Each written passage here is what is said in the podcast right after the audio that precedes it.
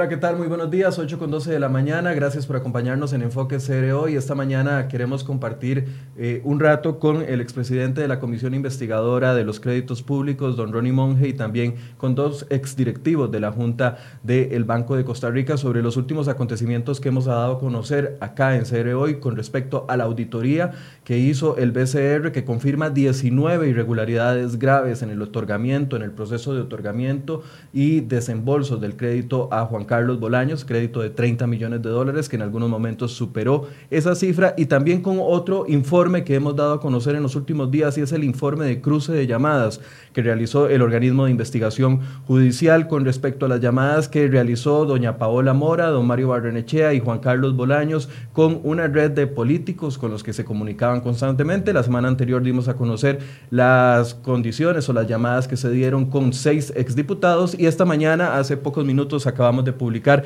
esta nota que ustedes tienen en su pantalla. En esta estamos revelando la cantidad de llamadas que se dieron entre Mario Barrenechea, Paola Mora y Juan Carlos Bolaños con altos miembros del gabinete de don Luis Guillermo Solís. Se trata de llamadas realizadas a un teléfono del Ministerio de Justicia, también llamadas realizadas e intercambiadas con el exdirector de la DIS, Mariano Figueres, eh, con tres extensiones de casa presidencial, con el exministro de Industria, de Comercio, de Economía, perdón, Industria y Comercio, don Welmer Ramos, con el exministro de la presidencia Sergio Alfaro y con el exministro de la presidencia Don Melvin Jiménez. En el en crhoy.com usted podrá encontrar eh, este mapa que hemos montado para ustedes, un mapa de llamadas telefónicas e intercambios. ¿Y cuándo se dieron estas llamadas? Bueno, en momentos claves, en fechas claves para lo que era el propósito del crédito bancario para Juan Carlos Bolaños. Estas llamadas se hicieron en ese proceso y también cuando iniciaron las denuncias por parte de Cere Hoy, hace exactamente dos años que empezamos a denunciar este caso, ahí también hubo un intercambio de llamadas importantes. Ustedes pueden encontrar la nota con diferentes gráficos donde tratamos de explicarles esta red de llamadas que da el informe del OIJ, se los voy a decir, es un informe de la oficina y planes de planes y operaciones OPO de la Unidad Criminal del Organismo de Investigación Judicial, y ahí es donde hace este cruce de llamadas de, Paola Mora, de eh, Juan Carlos Bolaños y de Mario Barrenechea con estos eh, funcionarios de Casa Presidencial. Y precisamente para abordar todos estos temas que hemos venido hablando esta mañana, esta mañana y durante los últimos días, eh, quiero presentarles a doña Mónica Segnini, exdirectiva, expresidenta de la Junta Directiva del Banco de Costa Rica, y también a don Ronnie Monge, quien fue presidente de la Comisión Investigadora de los Créditos Públicos. Doña Mónica, buenos días, gracias por acompañarnos. Gracias a usted, Michael, buenos días, don Ronnie, y buenos días a la audiencia. Em, creo que es un programa bastante importante porque es la primera vez que eh, luego de, nuestra destitución, pues vamos a tener la oportunidad de, hablar con la verdad, tal vez algunos hechos que la gente no conoce y que nos habíamos guardado por la prudencia del caso y por el proceso. Em, y bueno, eh, un tema eh, que creo que no va a alcanzar el tiempo para abordar, pero estoy dispuesta aquí a responder todas las preguntas que se me hagan sobre el caso y poder contarles un poco de todo lo que vivimos eh, eh, durante este proceso dentro del Banco de Costa Rica y posterior a que nos suspendieran. Sí, en algunos minutos se va a estar incorporando don Francisco Molina, quien también fue directivo del BCR, y también quiero darle la bienvenida a, don Ronnie Monge. Don Ronnie. Bueno, muy buenos días a todos nuestros estimables compatriotas que nos escuchan y nos ven ahora a través de las redes sociales y a través de CR Hoy. Bueno, yo creo que es importante este programa. Coincido con doña Mónica. Buenos días, doña Mónica y Michael. Que el tiempo va a ser corto porque las revelaciones son muy importantes, novedosas y que coinciden mucho con el hilo conductor que tuvo la investigación que se generó a través de la Asamblea Legislativa. Nosotros no teníamos los instrumentos técnicos ni jurídicos al alcance para poder tener acceso a la información que hoy nos revela la, la oficina de la dependencia del OIJ, pero que claramente van marcando un poco lo que se empezó a descubrir cuando la investigación, cuando la comisión inició toda la parte de entrevistas en la Asamblea Legislativa. Tal vez empecemos con el informe de auditoría, que es uno de los informes eh, más contundentes. Señala, lo dimos a conocer la semana anterior, 19 irregularidades graves en el proceso, no solo del, del otorgamiento del crédito, sino el pre otorgamiento y también las cosas posteriores que surgieron. Recuerdo que cuando yo eh, empezamos a hacer esta investigación, este trabajo, lo primero que nos llamaba la atención era que un crédito tan importante se denunciara que estaba siendo depositado en una empresa de papel en Hong Kong. Eh, ya se habían depositado más de 20 millones de dólares para ese momento. Doña Mónica, tal vez yo no sé por dónde ni siquiera empezar con, este, con este caso, pero ¿cómo se vivió a lo interno de la Junta Directiva del BCR la situación que se dio cuando empiezan estas denuncias exactamente de enero del 2019, de dos años atrás? Bueno, eh, tal vez recordar un poco cuál es la labor nuestra dentro de la Junta Directiva y qué información nos llega ahí al, a la curul o al, al escritorio donde debemos conocer y resolver eh, los asuntos que son de conocimiento meramente informativo y otros que son eh, de forma resolutiva. En el tema de créditos, lo que nosotros nos llega es una ficha con información básica del crédito. Ya ha habido previo a eso meses de trabajo de un equipo multidisciplinario dentro del banco que analiza eh, la capacidad de pago del cliente, ¿verdad? las garantías y demás. Eh, cuando nosotros nos, nos, llega la ficha, eh, un par de compañeros hacen preguntas, si se trata de la misma empresa del dique de Nosara, se nos dice que no. Eh, hacemos preguntas sobre las garantías, se nos dice que todo está en orden y de hecho uno siempre lee en la ficha las observaciones que hay sobre, sobre el crédito y este, se dice que viene una leyenda que habla sobre el tema de la reforma del reglamento de seguros, pero cuando nos exponen eso, nos dicen que ese reglamento fue el que habíamos aprobado la semana anterior. O sea, nosotros nos llevan a la Junta la aprobación o la actualización, por decirlo así, del reglamento de seguros sin nosotros saber que era que estaba en espera este crédito. Ahí estamos hablando de octubre del 2015, ah, completamente no había ni siquiera alguna duda con respecto, era un crédito más que se tramitaba como muchos créditos, pero sí con una cifra importante, 30 millones de dólares y 5, bueno, 20, millones de dólares y 5 mil millones de colones. De colones, correcto, exactamente. Y en la forma que ellos no lo exponen, eh, cuando nosotros nos damos cuenta posteriormente de que esto dependía de la reforma de este reglamento, eh, y después viene lo de la nota de la de reactivación económica que se envía a Casa Presidencial, es donde ellos nos empiezan a decir, eh, con respaldo de todos los que estaban sentados en la Junta Directiva por parte de la Administración, incluida auditoría, asesoría legal, que es un crédito totalmente eh, respaldado, ¿verdad? Con garantías de, hecho y con un procedimiento en extremo riguroso para la fiscalización de, del plan de inversión. Eso, digamos, es como, como la información previa desde el punto de vista técnico y dentro del ejercicio normal eh, en la junta directiva, como que conocemos varios créditos cada semana, eh, donde nosotros solamente lo que hacemos es revisar que se hayan cumplido y porque lo ponen ahí, lo firma el comité de crédito, no porque nosotros tengamos acceso a la información, no tenemos acceso al expediente ni que, ni que se haya hecho la debida diligencia. Sin embargo, ahí están sentados todo el comité ejecutivo, está sentado el auditor y está sentado la dirección jurídica. Incluso el gerente general y el gerente a, general. a, las reuniones de junta. Exactamente. ustedes tenían un documento que era una ficha muy básica Exacto. que explicaba las condiciones del crédito y nada más. Hasta ahí ustedes no, no, no era que podían decir se aprueba o no se aprueba. Ya, no, de hecho ya. el porcentaje o etcétera, etcétera de intereses, esta es la inversión. La Junta no puede intervenir en eso, ¿verdad? Más bien la ley es clara en la división que hace de lo que es administrar, ¿verdad? Y para eso hay una conformación de un comité de crédito. Eh, establecida por ley, está establecida por ley, que es la que tiene que tener las competencias técnicas y la investidura para aprobar este tipo de créditos. Y ellos son los que conocen toda la debida diligencia y la que pueden devolver el expediente, la que puede pedir eh, mayores garantías, la que revisa a, conciencia y con el conocimiento técnico, financiero y bancario de que se esté cumpliendo con todas las regulaciones internas del banco y de, de la ley general de, de, la SUGEF, ¿verdad? De todas las regulaciones de la SUGEF. Entonces, por supuesto que cuando llega a nosotros, y, todos defienden este crédito y los demás créditos que recibimos, eh, a menos que nosotros tengamos conocimiento de algún indicio, nosotros podemos devolverlo, ¿verdad? Entonces, en ese momento, las preguntas que hacemos no nos habían informado antes, pero las preguntas que hacemos nos dicen todo está bien. Ahora, un crédito de este tipo, eh, de este monto de 30 millones de dólares, ¿Cuánto tiempo se tramita eso? Eso es cuestión de 15 días. Bueno, yo saqué un crédito para comprar mi casa y pasé casi tres meses en, un proceso. ¿Eso es algo rápido o es algo lento? Bueno, todo depende de cómo lleve el, el cliente la información, de cómo tenga su información financiera, ¿verdad?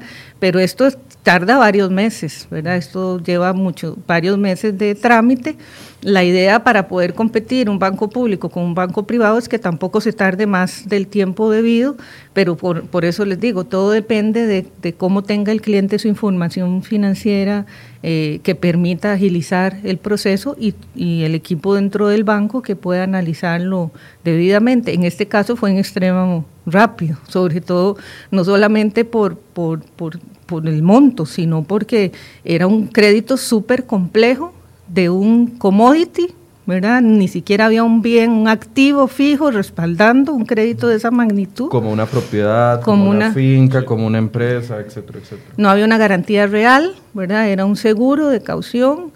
Eh, cambiado a última hora, además. Cambiado a última hora, eh, fianza personal, pero no parece que no se hizo estudio del respaldo que había detrás de esa fianza personal. Todo esto lo puedo hablar ahora porque ya esto es público, ¿verdad? Pero es como para que ustedes entiendan la angustia que nosotros sentíamos y en el momento que nos convocan, por ejemplo, a la comisión investigadora, nosotros todavía no podíamos hablar muchas cosas que ya ahora se saben y que por el secreto bancario. Por el secreto bancario. Ahora, antes de preguntarle cuándo fue la primera luz roja que usted vio con preocupación, quiero también incorporar a, a don Ronnie. Yo hablar sobre ese tema porque correcto. Yo no estuve, nunca he estado en junta directiva de un banco, pero sí estuve en una pequeña financiera, entonces eso fue lo que me permitió tener cierto manejo de, de información durante la comisión. Y esto es preocupante porque con lo que nos cuenta doña Mónica, claramente aquí a ellos se les trató de engañar y se les trató de ocultar información básica para que no hubieran preguntas. Porque de todo punto de vista, cuando se analiza un crédito, lo primero que tenés que analizar es los niveles de ingreso versus los niveles de endeudamiento y cuando la actividad es comercial hay un nivel de endeudamiento que se permite sobre el nivel de la cuota. En este caso, por ser un préstamo de 30 millones de dólares y como estaba pactado a tres años, la cuota era insostenible para los estados financieros que en ese momento manejaba JCB en todo su grupo empresarial.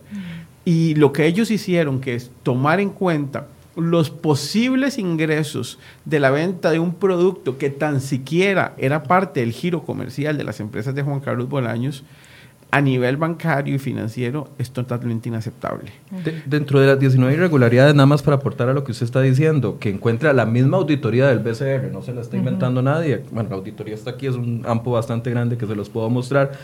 Eh, dice que se aprobó el crédito, pero no consta en el acta la documentación que respalda el visto bueno. Aprobaron el crédito con ausencia de contratos o compromisos de compra del cemento chino de ningún actor del mercado. Aprobaron el crédito a pesar de un comportamiento de atraso en atención de deudas y falta de oportunidad para suministro de información financiera mostrada por el cliente. Aprobaron el crédito a pesar de la imposibilidad de acceso a un contrato de la aseguradora Oceánica de Seguros S.A., que iba a ser la que iba a respaldar supuestamente. Aprobaron el crédito sin análisis de los estados financieros de las empresas de Bolaños, sin clasificación del cliente, sin análisis sectorial, sin análisis de garantías, sin análisis de plan de negocios, incluyendo las proyecciones financieras. Es decir, esto es una aprobación completamente eh, atípica. Pero inclusive, sin comprobar que el distribuidor, que supuestamente era Sinosem China, era de donde iba a venir el cemento. Y además, el exportador desde China, que era Sinosem, a ese no se le depositaba el dinero, sino un intermediario que estaba elevando los costos de realmente de compra, porque el mismo intermediario, como se logró comprobar en la investigación en la Asamblea Legislativa, era una empresa creada por amigos de Juan Carlos Bolaños, el señor eh, Dai eh, esto todo fue obviado por el Banco de Costa Rica en su momento, por la gerencia del Banco de Costa Rica. Y yo de verdad creo que la única manera, ante una pregunta que hace una de las personas que está viendo eh, el programa es, acá habían órdenes superiores de muy arriba para que esto se moviera como se movió. Ahora, don Ronnie, todavía me recuerdo que un mes antes de que ustedes em, emitieran el informe de la comisión investigadora, ya estamos hablando de eh, diciembre, de noviembre del 2017, eh, hasta ese momento habían llegado, ya habían desfilado, por así decirlo, por la comisión investigadora los miembros de la junta directiva del BCR dos veces, todos los miembros del comité de crédito que ahorita descuentan algunas medidas cautelares, otros eh, ya no tienen la medida cautelar, estoy hablando de los eh, de don Leonardo, de don Marvin, de, don Gilbert, de don Andrés, y incluso don Mario Barrenechea, había estado don Mario Barrenechea, había estado doña Paola, había estado el, auditor una vez, había estado el eh, Leo Vigildo, el, el director jurídico del BCR, y todo el mundo le dijo bajo juramento, a ustedes de que el crédito estaba bien. ¿Me, estoy equivocando o es correcto? Eh, es correcto y aquí me parece que es parte también donde tiene que entrar el Ministerio Público. Nosotros eh, no nos toca, según un voto de la Sala Constitucional como Comisión Investigadora de la Asamblea Legislativa, sentar responsabilidades. Lo que nos toca, según ese voto, es remitir a las autoridades competentes, como se hizo en el caso a la Procuraduría o cuando creíamos que se había la comisión de un delito, a la Fiscalía General de la República. Hasta ese momento para nosotros, por las pruebas que teníamos, aunque nos surtaban muchas dudas de lo que habían declarado muchas de las personas que habían pasado por la Asamblea Legislativa, no podíamos tener a ciencia cierta de que habían entrado algunos en el delito de falso testimonio. Hoy con estas pruebas y con lo que se recabó en la Asamblea Legislativa, la Fiscalía debería iniciar de forma inmediata procesos eh, de tipo penal por eh, falso testimonio. Esto es penado y precisamente antes de cada comparecencia a ellos se les juramenta, a doña Mónica se les juramentó a todos en su carácter personal para que lo que vayan a decir en la comisión fuera verdad. Y a todas luces, muchísimas de las personas que pasaron por esa comisión, con las pruebas que han sido recabadas por parte del Ministerio Público y, y del OIJ, mintieron. Y eso yo creo que cuando estamos haciendo una investigación seria como la que está haciendo hoy la Fiscalía General, no puede dejar ningún tipo de delito olvidado. Aquí hay que sentar un precedente para que los y las costarricenses tengan certeza de que no importa cuál sea el rango que usted ocupe, cuando se comete un delito va a tener las responsabilidades correspondientes. Lo peor que puede pasarle a este país es que nuestra población tenga un sentimiento de que hay impunidad para algunos que los más pobres que cometen delitos, esos iban a la cárcel. Pero los que están apalancados y que tienen influencias pueden hacer básicamente lo que les da la gana en este país y que estos nunca terminan en la cárcel. Devolvámonos un momento, doña Mónica, a 2015, 2016. ¿Cuándo es que ustedes, eh, o al menos usted, tiene la primera duda con respecto a este crédito? En agosto del 2016, eh, Diario Extra publica una noticia eh, donde comenta que investigan a dos diputados y un crédito del Banco de Costa Rica, ¿verdad? Por 20 millones de dólares a una empresa JCB. Nosotros ese día teníamos junta directiva eh, y Francisco Molina es el primero que pone el tema, no estaba obviamente el tema en agenda. Y este, para nuestra sorpresa, ¿verdad? Porque era una, una denuncia anónima que, que, había publicado Diario Extra y que estaba en la fiscalía supuestamente. Eh, no recuerdo si esta incluso fue de las que fueron desestimadas por, la por la fiscalía anterior. Eh, y ese día sesionábamos y de hecho el auditor, eh, la administración nos dice que todo está bien, que es un crédito, que, que fue el crédito que ellos nos llevaron en, en en octubre del 2015 y que todo está bien. Nosotros continuamos preguntando. Desde ese momento nosotros empezamos a sentir eh, un abordaje especial sobre este crédito por parte de la administración, ¿verdad? Distinto a, cuando, porque nosotros preguntábamos regularmente sobre otros créditos, dudas que teníamos, ¿verdad? Eh, habíamos pasado ya por el caso de Jamber, por ejemplo, que había sido este, un crédito también que de la administración anterior, pero que estábamos teniendo conocimiento de las dificultades que estaba teniendo este crédito. Entonces, nosotros hacemos la pregunta y la forma de abordar de la administración no nos deja tranquilos. Cuando usted habla de la administración, habla de don Mario Barrenechea. Mario Barrenechea, incluso Paola Mora como presidenta hace, eh, dice que estos son especulaciones de la prensa, ¿verdad? Trata de legitimar un poco ahí que es persecución, ¿verdad? Todavía ahí no empieza tan intensa la cosa eh, relacionada con la guerra del cemento, porque ahí fue donde fueron llevando ellos la discusión. Eh, y después de eso, eh, recuerdo que este, no sé si fue como a la semana siguiente, la primera noticia que saca CR hoy, vos tenés la, la fecha, porque no sé, pero fue más o menos por esa época que es cuando sale lo de Hong Kong, ¿verdad? De, la página web que se, que se está administrando desde la URUCA. Y eso otra vez vuelve a encender, las alarmas. Tenemos una discusión en junta directiva y pedimos eh, claridad y es cuando se profundiza por parte de don Mario Barrenechea y de Paola Mora e incluso el auditor nos dice eh, que respalda a la administración en lo que la administración está diciendo. Porque el, mismo auditor que, emite este informe con 19 irregularidades graves. Exacto. Él dice ahí que este, respalda a la administración porque él en la revisión ordinaria que hace de los créditos de cierto eh, rango eh, no encontró ninguna irregularidad en, en, el otorgamiento de ese crédito. Cuando él dice eso, lo que uno como directivo y conocedor de, de las políticas, digamos, eh, bancarias y financieras significa que él revisó la, la, reglamentación y el proceso de otorgamiento del crédito y se cumplió. Todo está en ok y todo se cumplió. Sin embargo, nosotros no quitamos eh, la preocupación eh, y empezamos a, preguntar. Se nota totalmente la inconformidad y, y, empiezan a salir una serie de noticias que cada vez nos preocupan más y es cuando empieza una persecución hacia los directivos, ¿verdad? Eh, amenazas, ¿verdad? Les puedo contar, por ejemplo, que Paola Mora nos traía documentos y nos decía todo está desestimado, de todo lo que acusan a este cliente está desestimado. El caso, digamos, de de cuestionamientos hacia dos diputados de la República también nos dice que eso fue desestimado y es cuando hay una comparecencia en la Comisión de Ingreso y Gasto Público. Ahí estamos hablando octubre, me parece que del 2016. Exacto. En esa comparecencia que fue privada, eh, que nosotros no tuvimos conocimiento hasta después que llegan y nos informan a la Junta Directiva que asiste la presidencia, la gerencia general y no sé con quién se hacen acompañar o no sé si fue la gerencia general, la verdad no, no sé. Asistió don Mario Barnechea, doña Paola Mora, don Leo Vigildo, eh, me parece que esos tres personas. Y fue en la Comisión de Ingreso y Gasto donde lo que nos informan en Junta Directiva es que se asistió a esa comisión y que quedaron impresionados los diputados del crédito eh, como para enmarcar de la excelencia de, este crédito.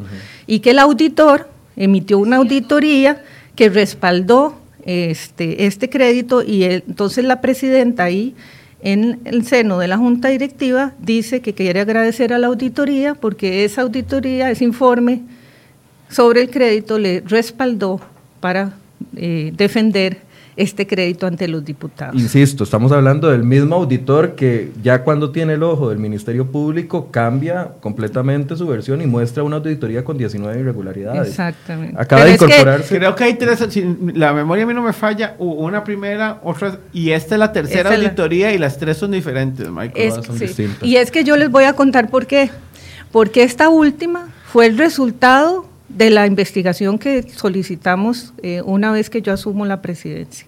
Y que desde antes de que yo asumiera la presidencia, Francisco, mi persona, estábamos insistiendo en que era necesaria hacer esa investigación, que es un tipo de auditoría forense, era diferente a las auditorías ordinarias. Y era una resistencia impresionante, y eso está en actas, de que no se hiciera esa auditoría, de que ya eso estaba en manos de la Fiscalía de que ya se estaban desestimando los casos, de que esto era una guerra de cemento por, eh, y persecución política, ¿verdad? los argumentos que se daban ahí eran tres. Era eh, especulaciones de la prensa, invenciones de la prensa, eh, persecución de las dos empresas mayores vendedoras o productoras de cemento en el país. Y Cemex. Holcim y Cemex. Y persecución del Partido Liberación Nacional contra el, gobierno de Luis Guillermo Solís y el PAC. Esos eran los tres argumentos que se discutían ahí, pero nadie, nadie no. La frustración para nosotros es que a mí lo que me interesaba como directora eran los intereses del banco y que el crédito estuviese bien otorgado y no nos terminaban de convencer. A pesar de toda esta presión que nos metían con toda esta argumentación, para nosotros, sobre todo para Francisco y para mí, y bueno, Evita y más adelante Alberto, para nosotros eran muy claros los indicios, ¿verdad? Y nosotros no desconocíamos no solamente lo que la prensa nos estaba informando, sino que ya nosotros empezábamos a pedir el respaldo de lo que nos estaban diciendo y no nos lo traían era un, cuento para arriba, otro cuento para abajo, y no nos traían el respaldo de lo que nosotros le decíamos de lo que estaban diciendo. Ya se incorporó don Francisco Molina, que venía un poquito tarde porque las presas lo, lo agarraron. Don Francisco, bueno, le agradecemos primero que haya aceptado esta primera entrevista después de mucho tiempo de estarla solicitando, porque sabíamos de que ustedes tenían impedimentos de conversar sobre este tema por el proceso que habían llevado. Pero tal vez la misma pregunta que le hice a, doña Mónica, ¿cuándo fue la primera luz roja que usted dijo, bueno, ya no es naranja, ya esto es rojo y es rojo vivo, aquí hay que ponerle atención con respecto a este crédito? Bueno, primero disculpas, sí, en la ruta 32 hubo un accidente y eso fue de locos. Bueno, primero fueron los medios de comunicación que empezaron a alertar cuando, cuando a nosotros se nos dice que, que había una empresa, la de Hong Kong, que resulta que se administraba la página aquí de San José y estas cosas, ya uno le empieza a llamar un poco la atención a mí me llamó también la atención ver al presidente de la República en ese momento, Luis Guillermo, salir en un video hablando bien de un empresario, un viernes en la noche. Yo dije, pero ¿de cuándo acá en un país el presidente de la República es parte del mercado de una empresa? Entonces, se empezaron a ver una serie de, de situaciones que nos fue llevando a solicitar nosotros información. Muy escueta, siempre se nos decía, mire, hay un seguro que cubre todo esto, como si fuera una cosa así impresionante. del seguro que ahorita vamos a hablar, de eh, y una, una, serie de cosas, pero aún así nosotros empezamos a hacer algunos cuestionamientos que llevó, digamos, a este informe primero que hizo la, la Oficina de Investigaciones del Banco, donde ya noto yo que el banco tiene comprado como 180 mil toneladas de, cemento que no venía al país. Eh, una empresa que estaba vendiendo menos de 10 mil toneladas, o sea, ya había comprado cemento como yo calculé que podían ser para dos años. Y uno dice, o sea, ¿cuál empresa va a tener dos años pagando intereses de un préstamo por un producto que no viene? Yo creo que ya ahí fue cuando nosotros ya, ya empezamos a, a tomar decisiones más fuertes dentro del banco. Eh, la primera ya de forma estructural fue la pedida que Mónica asumiera la presidencia del banco porque, porque era como una, teníamos como una barrera, o sea, nosotros preguntábamos, sí, después se nos decía, estaban hablando, la auditoría le daba el visto bueno a todo, y la parte legal hablaba bien del tema, o sea, teníamos todo todo el equipo del banco diciendo que todo estaba bien. Dentro del banco todo el mundo decía que estaba bien, solo las, revelaciones que estábamos haciendo desde la prensa era lo que daba un indicio, porque incluso eh, sabíamos, don Ronnie, que en el Ministerio Público estaba completamente blindado cualquier cuestionamiento, ya fuera a Bolaños o a los dos eh, exdiputados más cercanos al tema. Bueno, yo creo que inclusive la parálisis de la institucionalidad en algún momento, tanto del Poder Judicial y la protección que parecía que venía del Poder Ejecutivo es lo que hace que la Asamblea Legislativa asuma un tema que venía siendo reiteradamente tocado por los medios de comunicación y en eso yo siempre he destacado la labor de CRO y de Diario Extra, que fueron los primeros medios que se metieron realmente a investigar y la labor que vos hiciste, Michael, que fue eh, realmente sobresaliente y nos llamaban la atención en la Asamblea Legislativa qué había pasado, cómo es que se había hecho una sesión privada en algún momento en la Comisión de Ingreso y Gasto Público, donde prácticamente ni nosotros habíamos tenido acceso a eso. Y hay una presión de parte de la exdiputada Sandra Piz para que se inicie eh, eh, la investigación. Y efectivamente, como dice doña Mónica, tratando de decir de que era una algunos defendiendo el crédito de que era una persecución del Partido de Liberación Nacional, entonces tratando que esto no saliera a la luz pública, cuando se aprueba la comisión, se aprueba para investigar créditos. Ahí todos y con un plazo inicial de dos meses. Entonces, lo cual... Eran créditos complejos, empezando por ahí, porque no era solo el caso del cemento, sino también Jamber, que ya estaba ahí. E es que eran, ni siquiera se citaron. Eran créditos irregulares. Ahí nos podían traer 20 años de créditos irregulares en la comisión y nos dieron dos meses. Cuando esa votación se da es claramente para que de ahí no salga nada, desde mi punto de vista. Lo que fue pasando con el transcurso de las comparecencias convirtió esto en una bola de nieve imparable que ya ni dentro de la misma Asamblea Legislativa pudo sostenerse y hubo que prorrogar plazos.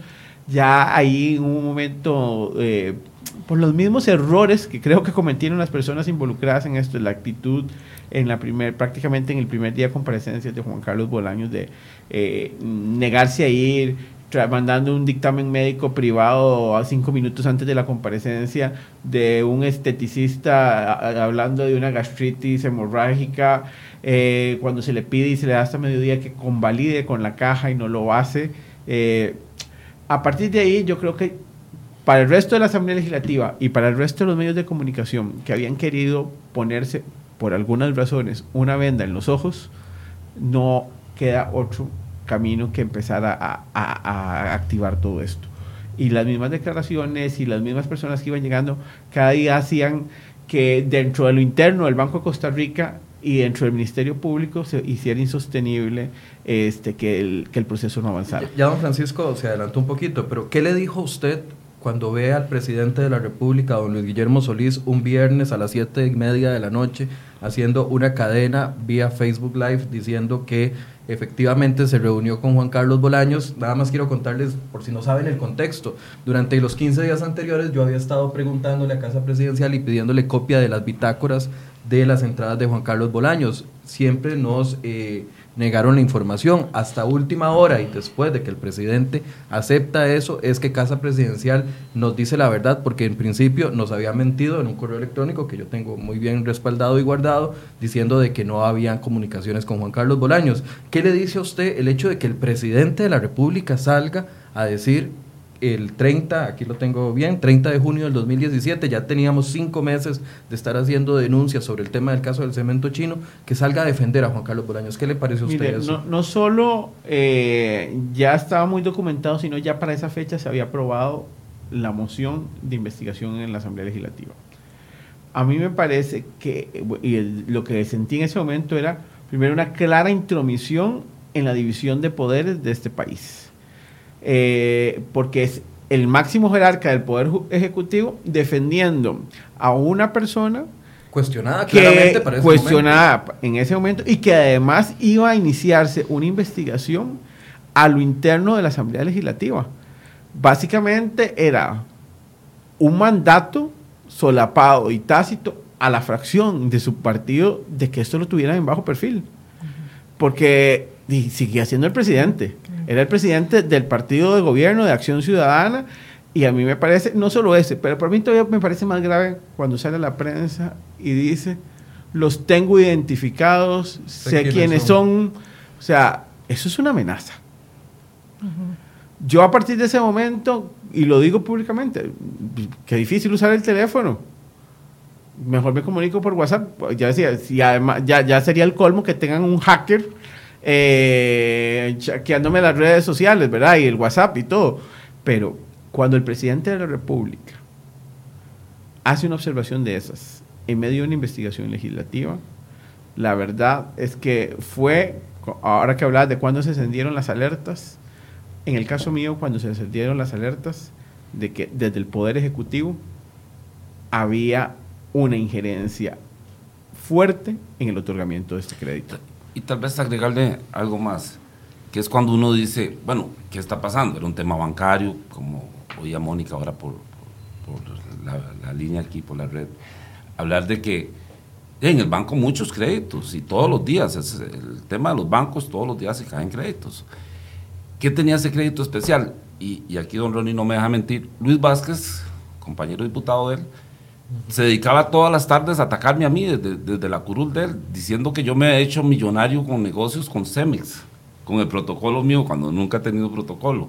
Entonces, estas situaciones... Luis Vázquez, que tiene 231 comunicaciones, como lo informamos la semana pasada, con Juan Carlos Bolaños, 5 eh, con Paola Mora. Entonces, todos los días salía en una página que había del infierno en Costa Rica, correcto. que se dice que era ahí, que tenía que ver con tribunales de justicia, pero bueno, no voy a entrar a ese tema la página sacaba una publicación en contra mía y Luis Vázquez la leía. Todos los días, era preciso, ¿verdad? Entonces uno decía, pero de cuando acá pasan esas cosas en Costa Rica. Además, los directivos bancarios por lo general manejan un perfil muy bajo, no, no, es, no es normal verlos involucrados en una política, en, una, en un cuestionamiento con, eh, o en un enfrentamiento con Asamblea Legislativa. Que, quería complementar con la pregunta que vos hacías, de que, que se la hiciste, Ronnie, sobre qué, qué, pensamos en el momento en que escuchamos al presidente de la República expresarse de esa manera tomen en cuenta lo que nosotros estábamos viviendo al interno del banco, ¿verdad? Que eso no era público, ¿verdad? Era una presión bastante ¿Qué fuerte. estaba pasando dentro del banco para el momento en el que el presidente defiende a Juan eh, Carlos Estábamos echándonos nosotros el pulso, por decirlo popularmente, eh, teniendo, eh, sabiendo que habían cosas irregulares, pero no pudiendo encontrar el respaldo ni, de, ni tener la información porque nosotros no accedemos a la administración, no tenemos los expedientes. Entonces, nosotros como junta directiva estamos en este nivel, aquí abajo, ahora lo conocemos porque hubo, funcionarios valientes que denunciaron, ¿verdad?, las presiones que recibieron del comité ejecutivo y de los subgerentes y de Mario Barnechea y de, la, de Paola Mora también. Bueno, ha habido... A Paola Mora le agradecemos la sintonía porque nos está viendo y le reiteramos de que eh, esta mesa está abierta para recibirla con una entrevista en el momento en que ella lo quiera. Le hemos invitado en múltiples ocasiones y hoy ella sí nos está viendo, así que le agradecemos y ojalá doña Paola usted tome la decisión de venir aquí a conversar con los costarricenses. Entonces, nosotros no conocíamos lo que estaba sucediendo acá, pero algo nos estaba llegando de indicios y nosotros como junta directiva en nuestro deber de vigilancia y fiscalización, que es la, era la función que nos correspondía. Yo quiero aquí dejar claro, a, mí como directora nunca me nombraron, ni para hacer eh, eh, beligerancia política, ni estar viendo qué partido aquí, qué partido aquí, a quién respaldo, a quién no respaldo, esa no era mi función, ni para romper mercados de, monopolios de nada, esa no es mi función, ese es el Ministerio de Economía, ¿verdad? Entonces, mi función era, si se otorgaban créditos de esta magnitud, que estuvieran otorgados bajo la legalidad, con los procedimientos debidos y con las garantías debidas para defender los recursos públicos y los recursos de un banco que está en competencia de mercado y que tiene que ser eficiente en esa asignación. Esa, era, esa siempre fue mi visión y así está, y, Francisco igual defendiendo los recursos del banco. Entonces, ¿qué pasa? Por don Luis Guillermo. Fuimos nombrados por Luis Guillermo y a eso era lo que iba. ¿Cómo creen ustedes que nosotros nos sentimos cuando fuimos nombrados por esa administración? y sale el presidente, y, y, no solamente eso, yo quiero decirles esto, estábamos como junta directiva teniendo estos conflictos, entonces decíamos, ¿a dónde acudimos? Si la presidencia junto con la gerencia general, la presidencia de la junta directiva junto con el gerente general tienen mucho poder de qué es lo que se lleva a junta directiva. Ellos estaban teniendo ahí el poder, además tenían una mayoría manejada ahí muy bien. Entonces nosotros hicimos esto. Yo fui a casa a, a donde Sergio Alfaro y le comenté mis preocupaciones. Él sabe, y si me está escuchando sabe, que yo me reuní con él y le comenté mis preocupaciones. Fuimos a la SUJEF varias veces y le comentamos nuestras preocupaciones al superintendente. Y cuando después de haber hecho eso, vemos que sale el presidente de la República con esas manifestaciones, no, sabíamos que no podíamos ir a la fiscalía, ¿verdad? Porque está, sabíamos. En ese momento no se había salido Jorge, no había salido don Jorge Chavarría, Exacto. quien había desestimado y todavía seguía don Carlos Chinchilla, Celso Gamboa dentro de la sala tercera. Exactamente, y de hecho era curioso porque Paola Mora insistentemente decía que todo esto teníamos que llevarlo a la fiscalía, ¿verdad? Eh, y cuando el presidente sale con esa manifestación, de, yo quedé en shock, porque yo dije, ¿a dónde acudimos? Si nuestro superior es el presidente, ¿verdad? Por decirlo así. Nuestro superior era o la SUJEF como superintendencia, o el presidente, o la fiscalía si habían asuntos penales que, llevar ahí. ¿A dónde acudimos, verdad?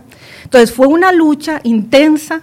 Empezó la persecución, Francisco ya ha comentado un poco eh, la persecución que comenta con él, porque cuando sale el tema del audio, ¿verdad? Y que Alberto ahí como que abre los ojos porque eh, él se da cuenta, digamos, de, de lo que estaba sucediendo alrededor de este, de este crédito. Nada más para contextualizar, el tema del audio lo publicamos en la misma semana, el miércoles eh, publicamos lo del tema del audio, el viernes el presidente habla, solo para que la gente vaya siguiendo la línea de lo que estamos conversando. Impresionante, impresionante porque eh, usted me dice, no fue que Luis Guillermo los nombró, vieran que yo siempre digo, yo esperaba, es que yo daba por un hecho, que él se iba a preocupar igual que nosotros. Eso para mí era un hecho que, iba a estar jalando la carreta con nosotros en esta preocupación. Y todavía hoy yo me lo pregunto, ¿por qué no lo hizo? ¿Por qué su comportamiento fue contrario totalmente? ¿Existieron más presiones, doña Mónica, don Francisco, por parte de don Luis Guillermo Solís? No, realmente, digamos, eran las presiones mediáticas que se generaban y, y, algo que a mí me llamaba la atención, o sea, ¿por qué no nos llamaba a consultarnos qué era lo que estaba pasando con el crédito? Eh, todo lo contrario. Hay un alejamiento, eh, Sergio Alfaro tenía una comunicación directa con Paola. 20 eh, llamadas según el informe del OIJ. Sí, y, pero no había una, una, línea con nosotros, un poco lo que decía Mónica. de nosotros llegamos al banco con un discurso político de un partido que dijo vamos a cambiar todo. Y, y, uno se lo cree. ¿Y qué pasa después? De, nos suspenden. O sea, cuando a nosotros nos llama el presidente de la República, para lo que nos llama es para suspendernos. Porque ya habíamos mandado a Mario Barrenechea para la casa, le habíamos abierto un proceso. Entonces, el nombramiento de Mónica como presidenta y la separación de Mario fue el detonante. Fue cuando Casa Presidencial nos llama y nos suspende como miembros de Junta Directiva. Está la amenaza pública que se hace, que vos has citado. Luego, cuando nosotros logramos eh, tener mayoría dentro de la Junta para pedirle a Paola Mora su renuncia, empiezan las presiones, se intensifican de una manera impresionante. Vienen llamadas de Casa Presidencial para que esto no suceda y además viene la amenaza de bomba, eh, ¿verdad? Sergio Alfaro. Llamadas de Sergio Alfaro. Este, sí, Sergio no quería, y bueno, ya eso es público, Sergio no quería que me nombraran a mí, ¿verdad? Este, Sergio Alfaro es el embajador de Costa Rica en Bélgica en este momento durante la administración de don Carlos Alvarado. Sergio propone que sea Gustavo Arias, otro de nuestros compañeros directivos.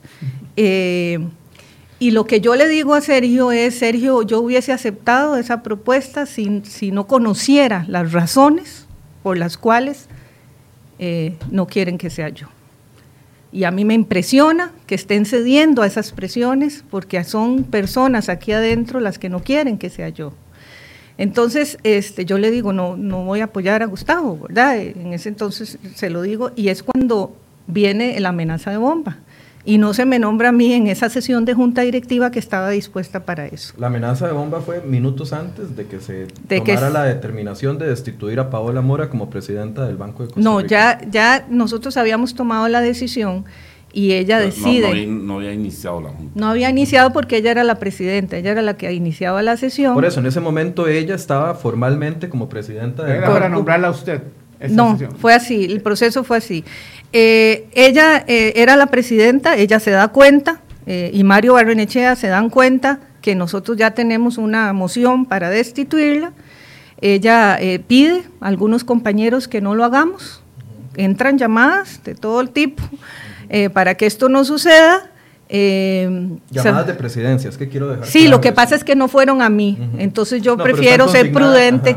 Pero, yo lo puedo decir, está consignado en, el acta y está eh, consignado también en el informe de auditoría, llamadas de presidencia a don Gustavo Arias, quien era directivo igual que ustedes, y también a don Ronald Solís, quien era directivo igual que ustedes. Para que eso no suceda, pero nosotros, gracias a Dios, nos mantuvimos porque ya eran muchos los indicios, ya Paola Mora había salido públicamente a decir que de hecho en una entrevista creo que con ustedes dice que la guerra del cemento se trasladó al seno de la junta directiva y empieza a decir que esto es una guerra y que nosotros estamos respondiendo a esos intereses, por favor.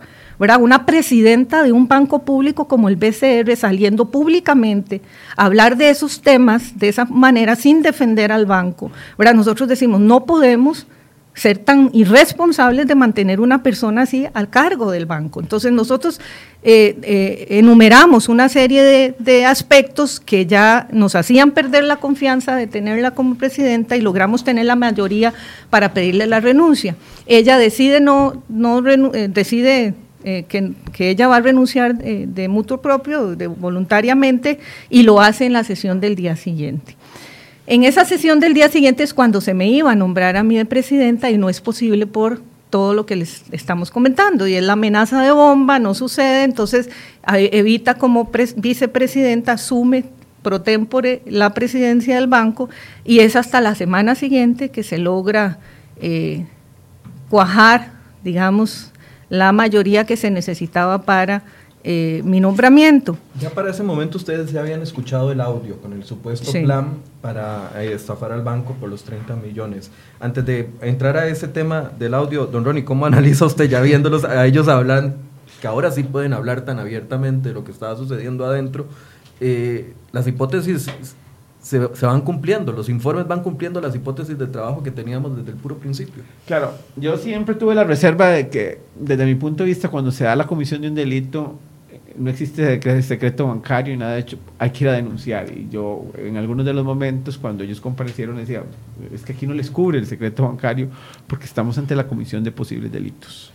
Pero bueno, yo creo que eh, también hay que respetar que ellos tenían una asesoría legal que les dijo guarden silencio en ese momento. Pero sí, efectivamente, a mí me parece, eh, cuando yo me pongo a devolverme en el tiempo y recordar al exdirectivo Arias, que fue el que dijo que la orden para nombrar a Mario Barbenechea venía de casa presidencial. Don Ronald Solís también lo dijo bajo juramento y después quiso quitarse. Don Ronald Solís lo dijo dos veces y después dijo nombres inclusive, después se quitó y después terminó diciendo, fui yo. Bueno, también es algo que yo invito a la Fiscalía General de la República a, a que investigue, porque en dos actas diferentes una persona dijo una cosa y después dijo otra.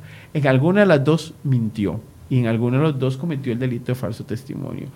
Eh, la línea yo creo que en algún momento, bueno, nosotros nos tocaba ser enérgicos con todos porque si no podrían decir de que teníamos ciertas eh, preferencias con algunos y que esto se podía convertir como trataban de señalarlo a alguno de que era una persecución política y nos, nos tocó ser duros con Mónica, doña Mónica y nos tocó ser duros con todos.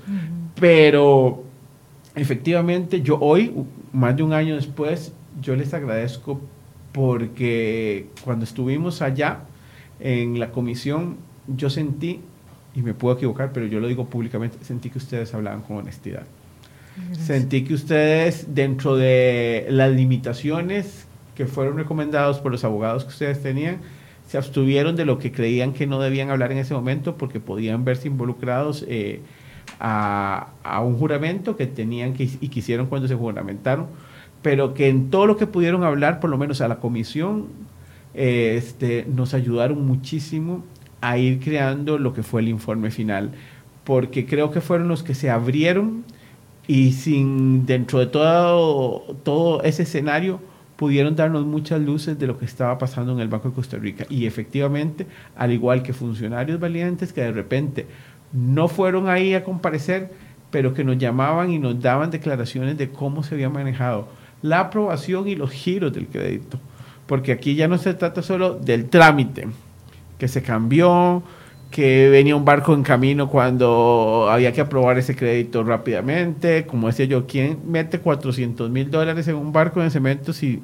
Si no sabe si se va a poder descargar de aduanas, por ejemplo. Por ejemplo, y era muy claro, alguien me decía, es que sí, para uso propio se puede. Lo que pasa es que venía nombre de una empresa que aunque sean empresas hermanas, jurídicamente son personas diferentes y en el momento en que pasas un activo a otro hay un movimiento comercial porque se tiene que así constatar en los libros y por lo tanto ya no es de uso propio, ya hay un acto de comercio, lo cual era prohibido en el país en ese momento. ¿Qué nivel de credibilidad le dio a la comisión, no solo usted, porque yo sé que usted trabajó muy de la mano con doña Patricia Mora, que ahorita no puede acompañarnos porque está en función de gobierno, también con don Otón Solís, que he querido conversar, pero ese tema eh, no lo podemos conversar ahora por su función en gobierno. ¿Qué nivel de credibilidad le dio a la comisión la revelación del audio? Y el hecho de que los mismos directivos, incluyendo a don Francisco y a doña Mónica, hayan sido los que denunciaron esto dentro de la junta directiva del banco. El audio es el detonante. Al punto que nosotros iniciamos la primera sesión escuchando el audio, porque lo que nosotros queríamos era tener a, las personas involucradas para que dijeran qué era lo que se había escuchado ahí.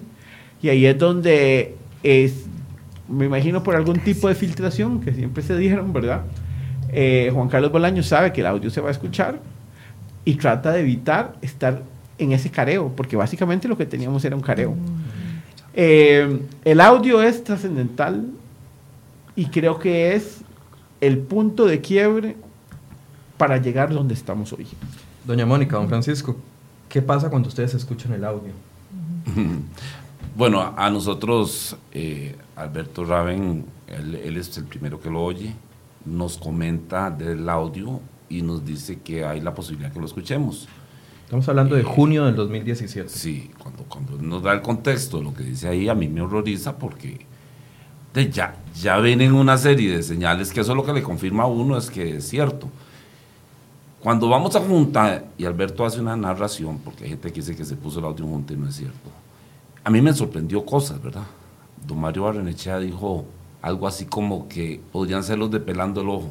A, ese nivel llegamos en junta para que ustedes puedan entender, eh, donde la gente decía en ese momento, no, eso no es como tema nosotros, mándenlo al Ministerio Público aquel otro ministerio público. Al Ministerio Público de Jorge Chavarría. Eh, así para poder tener diferencias con el de Emilia Navas. Uno habría esperado una preocupación enorme que se abriera una investigación del caso y, y bueno, en un banco normal hasta el mismo cliente se le llama para ver por qué esas manifestaciones y inmediatamente se abren todos los canales que tienen los bancos eh, para proteger sus intereses.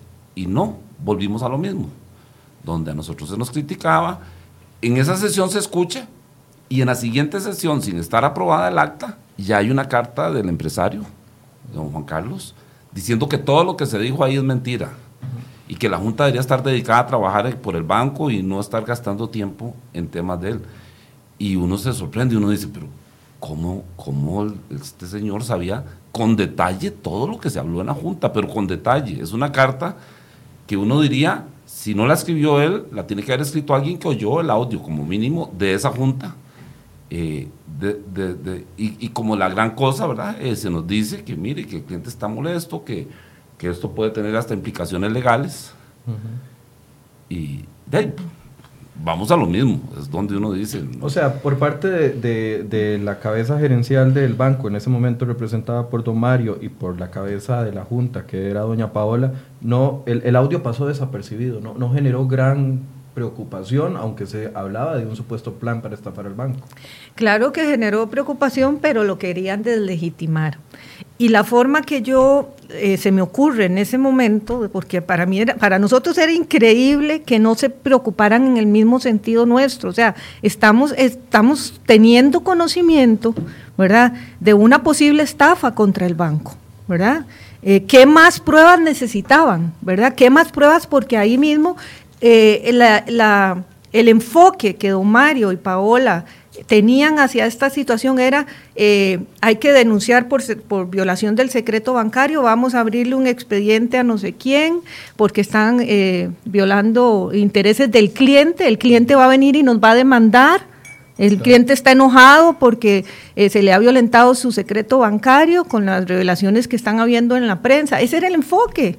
¿Verdad? Y, y, temor, a lo que estaban tratando era amedrentarlos para que la Claro, claro. Entonces, en ese momento lo que a mí se me ocurre es decir, vean señores, está bien, no le pongamos atención al audio porque no tenemos aquí la prueba, esto hay que llevarlo al proceso debido de comprobar si el audio es cierto. Hay un informe de la Oficina de Investigaciones Técnicas que ya nos dice que hay irregularidades en este crédito, que no se está cumpliendo el plan de inversión, que los dineros fueron devueltos. O sea, pero ¿cómo es posible que teniendo ya dentro del banco un documento técnico, oficial y de una oficina de investigaciones con un criterio de la dirección jurídica, sin embargo, era, era, era impresionante, porque el criterio de la... En ese momento yo recuerdo que lo que hacen es reclamarle porque, porque usted tiene información de ese informe, en lugar de decirle, doña Mónica, ¿qué es lo que dice informe? Es que eso era lo, lo, lo, bizarro aquí, o sea, en vez de preocuparse, lo que hacían era atacarme de que por qué yo tenía esa información. ¿Y por qué la tenía? Como directora diligente, cuando a mí me llega una ficha del comité de crédito que dice que hubo observaciones sobre eh, que hubo un informe de la Oficina de Investigaciones sobre el crédito de Sinosem, yo quiero conocer, porque había tenido eh, había estado con todas las preocupaciones anteriores, entonces yo digo, yo quiero conocer ese informe, ¿verdad? Entonces la dirección jurídica nos, hace llegar un informe eh, de parte de él sobre el informe de la OIT, nosotros lo conocemos en junta directiva y entonces ahí Francisco y yo decimos, bueno, queremos conocer el, el informe que respalda lo que la dirección jurídica nos está diciendo y no nos hacían llegar la información, Francisco, no nos hacían llegar la información. Entonces yo como directora tengo la competencia para pedir, lo hice por, correo, en los mecanismos formales, quiero ese informe y así me lo hacen llegar, ¿verdad? Es un informe confidencial y es entonces cuando esto sucede en el seno de la Junta yo había leído ese informe. Entonces yo digo, ¿cómo es posible? Está bien, no le pongamos atención al audio, no le pongamos atención a la prensa, Está bien, son digamos que son especulaciones de la prensa. Pongámosle atención a este informe. Al interno. Era impresionante. Entonces, ¿qué sucede ahí? Para nuestra angustia es que los abogados, la dirección jurídica y la asesoría legal nos dicen, es que es un poco complicado rescindir el contrato a este cliente porque el cliente está al día. Sí, claro, ha incumplido el plan de inversión. Sí, claro, hubo devoluciones de, desembolsos. Sí, claro, los dineros cayeron a cuentas del cliente en otros blancos. O sea, pero, pero no, no conviene rescindir el contrato porque la aseguradora puede ser que no pague, sí, porque está al día. Y claro, ¿qué había sucedido en la estructuración de este crédito? Se garantizaron siempre que hubiese una comisión de confianza y que el cliente nunca cayera en mora, con los mismos dineros del banco. Es que eso es lo que, es el otro punto, ¿verdad? La comisión de confianza, aquí se señala dentro de la auditoría una serie de irregularidades dentro de la comisión de confianza, más que irregularidades que no tenían las potestades y ni la estructura para poder verificar que el cemento estuviera bien. Bueno, a estas alturas yo no sé si ustedes han visto cemento, yo nunca he visto una bodega de cemento. ¿Ustedes la han visto? No. Ni dónde está el cemento que se importó, porque hasta donde yo sé, no se vendió en las cantidades que se importó, que además eran mucho inferiores a las que se decía que se iban a importar. Una cosa, hay un tercer actor en el mercado. Cementos Fortaleza ya está trabajando en el mercado.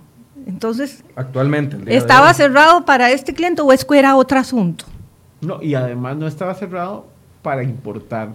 Estaba cerrado por la contextura del producto que se trataba de los que tuvieran más de un viaje de 45 días para llegar al país. O sea, estaba cerrado para, y, precisamente porque en alta mar, hasta los carros se oxidan, ahora imagínense, yo sé que se le puede dar mucha protección y que hay mucha tecnología y todo, pero inclusive creo que en algunos de los momentos donde se señala del producto, hay un producto que está en mal estado que es el mismo que se utilizó, en el dique de Nosara. Que ya no existe el dique de Nosara, para los que no lo saben. E, exactamente, ¿verdad? Entonces, era un producto que en ese traslado, diga lo que diga el MEC cuando cambió el reglamento, las regulaciones que habían no era para restringir la importación. En este país se importaba cemento para uso inclusive propio de otras latitudes, México y otros países el que estaba no prohibido, sino tratando de defender al consumidor para que no tuviera problemas con la estructuración química del cemento, eran los que tenían que correr largas distancias en barco. Pero aquí hay hasta una directriz de Casa Presidencial con nombre y apellido. Facilitemos la importación de cemento y varilla china. O sea, no India, no, no hindú, no de Mongolia, no de Malasia, China tenían nombre y apellidos. Que además se aprueba, en los mismos, eh, se presenta ante Casa Presidencial en un acuerdo entre Presidencia y doña Paola Mora y don Mario Barrenechea a los dos días de aprobarse el crédito en el comité de crédito, el crédito de Juan Carlos Bolaños. además, la solicitud de Casa Presidencial era, si a mí la memoria no me falla, reducir las tasas, la intermediación bancaria para reducir las tasas de interés. Tasas de interés y generar reactivación económica. Y generar reactivación económica. Y la medida fue importemos cemento y varilla china. Es algo muy, que a mí de verdad, no soy economista, soy abogado, alguno que aquí, eh, de esos que trata de desprestigiarnos a través de las redes sociales, dice que soy malo, nunca ha sido cliente mío, pero él dice que yo soy malo. Este. Mal abogado. Ajá. Ok. Entonces, eh, me hace gracia porque esto es parte de lo que hemos vivido todos los que nos hemos metido en este caso. Lo viviste vos, Michael, lo hemos vivido todos. Es desprestigiar la fuente, pero es que nosotros no somos los que estamos haciendo la investigación del Ministerio Público. Nosotros somos actores circunstanciales de todo lo que ha pasado. Ahí es donde quiero volver al punto de la Comisión de Confianza, porque este, este punto es relevantísimo y tal vez en muchas ocasiones lo hemos dejado de lado. Es normal que a un eh, cliente bancario le presten el dinero para importar, el dinero para pagar los impuestos de ingreso a país del producto y además que se reserve el dinero para pagar las cuotas. Le voy a contar mi caso de experiencia. A mí me faltaba un año para terminar la Asamblea Legislativa. Yo me divorcié hace cinco años y estaba comprando un apartamento de 120 mil dólares. 120 mil dólares y estaba dando 30 mil dólares de prima. Y me dijeron que como yo terminaba funciones un año y no sabían cómo me iba a ganar la vida, eh, que, que, esperar un año después de, haber de salir de la Asamblea Legislativa para comprobar que podía pagar el crédito. Me lo negaron. Me lo negaron. 120 mil dólares con 20 mil dólares de prima. Otras personas le dieron 30 millones de dólares con un negocio que no lo había puesto en ejecución, que el, que el nivel de la cuota sobrepasaba el nivel de endeudamiento que podía tener para, que, para pagar la cuota del banco y le proyectaron además como ingresos lo que iba a provenir de ese negocio que no pudo demostrar nunca ante el banco quiénes eran sus potenciales clientes. Entonces no es normal. No es normal. ¿Dentro del BCR es normal eso? No, y un poquito hablando de la comisión esta de confianza. Ese es un mecanismo, digamos, que se creó para administrar el crédito. O sea, para el banco garantizarse que lo que se vendía en cemento, eh, los clientes de, de, iban a pagar a una cuenta del banco, entonces el banco cobraba eh, lo que correspondía del crédito y, daba el restante al cliente. Y cuando se hizo el estudio, no, no el de auditoría, sino el otro, aparecieron irregularidades y se hablaba de que habían cuentas por cobrar que ya se habían pagado, pero seguían apareciendo en la contabilidad del cliente. Y esto era para respaldar y decir, no, este, este crédito está bien. Y lo que ahora ustedes decían, siempre se nos decía, es que está al día de cómo, no iba a estar al día si los dineros iban y venían y se estaba pagando el crédito con el mismo crédito. Exacto. Nada más para algunas personas que nos están consultando, sí, nosotros hemos invitado en múltiples ocasiones a doña Paola Mora. El último correo que doña Paola me contestó fue el 31 de agosto, donde dice, buenas tardes, don Michael, agradezco su correo, le indico que la suscrita no le dará entrevistas ni declaraciones a este medio. Esta fue la última comunicación que doña Paola nos contestó para quienes están consultando de que si la invitamos o no. Hemos insistido en múltiples ocasiones conversar con ella, sin embargo, esta fue la última vez que nos respondió diciendo que no va a dar declaraciones a este medio. Ya tal vez vamos adelantándonos al momento en el que usted, eh, doña Mónica, con, ya siendo presidenta del BCR, de la Junta Directiva, solicita esta auditoría que hoy revela todo esto. ¿Por qué? ¿Qué cambia en esta auditoría que ustedes solicitan en este momento, eh, en ese momento, en 2017, a las auditorías anteriores? ¿Por qué piden una auditoría diferente? Porque nosotros, bueno, la, información que nosotros pedíamos, porque se nos dieron, eh, se nos trajo un informe eh, de parte de la administración sobre el crédito, ¿verdad? Ya nos traen como la debida diligencia y la respuesta que había dado la administración a este informe de la Oficina de Investigaciones Jurídicas. O sea, que consideraba la administración, que, porque eso fue lo que nosotros pedimos como directores. Ok, nosotros queremos saber qué está haciendo la administración para defender los intereses del banco. En ese momento, don Mario todavía seguía. Todavía Mario era gerente y Paola presidenta. ¿Qué está haciendo la administración? Para garantizarnos que ese crédito este, no va a caer en, verdad que no que no, no es una estafa no es una estafa y que están garantizados los, los, los, recursos del banco con este crédito. Entonces ellos nos traen un informe y obviamente el informe no nos aclara las dudas. Es impresionante que después de meses de meses que nosotros les habíamos pedido que por favor acreditaran esa cuenta a la cual se estaba depositando los dineros en Hong Kong a Sino Building que nos trajera eh, apostillado, ¿verdad? La certificación de esa cuenta no nos la traen. Y eso es un asunto que se debió haber hecho desde el primer día de la debida diligencia del crédito. Claro, pero, perdón que la interrumpa. Sociedad que se constituyó después de aprobado el crédito. Exactamente. Si no Building bueno. Material Hong Kong aparece en los documentos del BCR desde principios de octubre, pero se constituyó en Hong Kong hasta el 19 de octubre del 2015. Pero señores, o sea, se le aprobó el, un giro a, un a, una, a, una, entidad que, que ni no, siquiera existía. Que no existía y que no hacía nada. Esa es la que Bueno, es que, vea, para mí, yo no sé ustedes, pero ese único hecho, no, o sea, ¿qué nos dice? Es el Banco de Costa Rica. No estoy hablando de una financiera patitos, los patitos. Estamos hablando del Banco de Costa Rica, una institución de más de 140 años, un banco público del Estado. O sea, es que eso no puede ser. O sea, yo, para mí esto ha sido muy desgastante, pero, pero yo no puedo permitir eso, es que no puedo dejar pasar algo así, ¿verdad? Entonces, cuando, cuando nosotros eh, ya asumimos la presidencia, ¿verdad? Y, y, con el respaldo de los compañeros, este, nosotros dijimos, es, este informe, no, no, aquí hay que pedir una auditoría. De hecho, Francisco la había pedido meses antes, pero Paola se había negado. Decían que no hacía falta, que no, que la administración nos estaba aclarando, o sea, y, y que todo estaba bien, que qué necios nosotros. Así nos decía que necios y que nos iban a llevar a la fiscalía nosotros porque estábamos metiendo las manos demasiado en un crédito del banco y que eso era coadministrar. Con esas amenazas nos decían para que dejáramos de preguntar. Entonces, cuando asumo la presidencia, eh, nosotros eh, vemos, porque tenemos que hacer las cosas bien, si no las cosas se caen, de qué forma separábamos a Mario para que pudiese darse una investigación dentro del banco y no hubiese eh, obstáculos a esa investigación y el acceso a la documentación que se requería y ordenamos la investigación. Ponemos en ese, primero, en, en ese primer acuerdo un, un, ideal de tres meses para tener los resultados de la investigación y obviamente esto no gustó ahí es donde nos suspenden a la semana siguiente. Es impresionante el efecto que esto tuvo en casa presidencial. En casa presidencial. Nos suspende. Nos susp o sea, cuando yo digo, seguro el presidente me va a llamar, seguro el ministro de la presidencia nos va a llamar y nos va a decir, por favor, díganos en qué podemos ayudar nosotros. Es más, creo, si yo, perdón que meta la cuchara aquí, ya estoy Adelante, como periodista, yo, creo, y si no me equivoco, ustedes lo suspenden el día que ustedes van a destituir a Mario Barrenechea. No. Ah, bueno, sí. sí, porque eso, eso es otra cosa. no es suspender, sino destituir. Es destituir.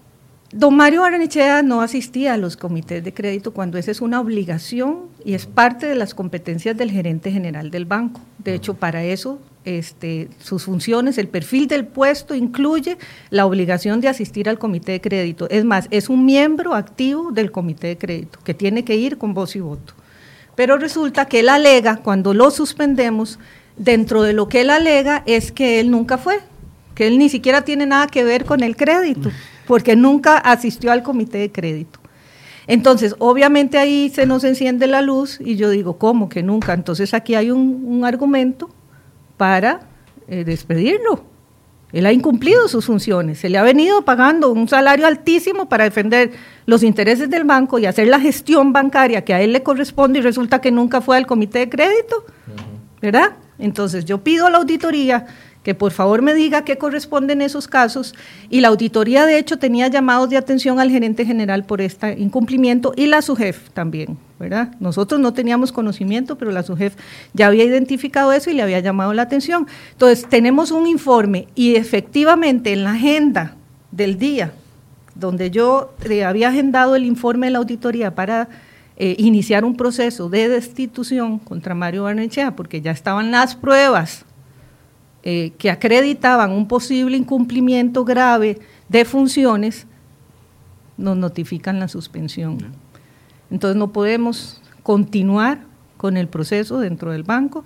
Como nosotros no, no renunciamos, porque lo primero que el presidente hace, si ustedes se dan cuenta, él sale públicamente, eh, incluso yo estaba en España, ¿verdad? él sale públicamente y dice, eh, les he pedido la renuncia a los miembros de la Junta Directiva y si, no, y, no, y si no renuncian, los voy a destituir. Ya dicta sentencia.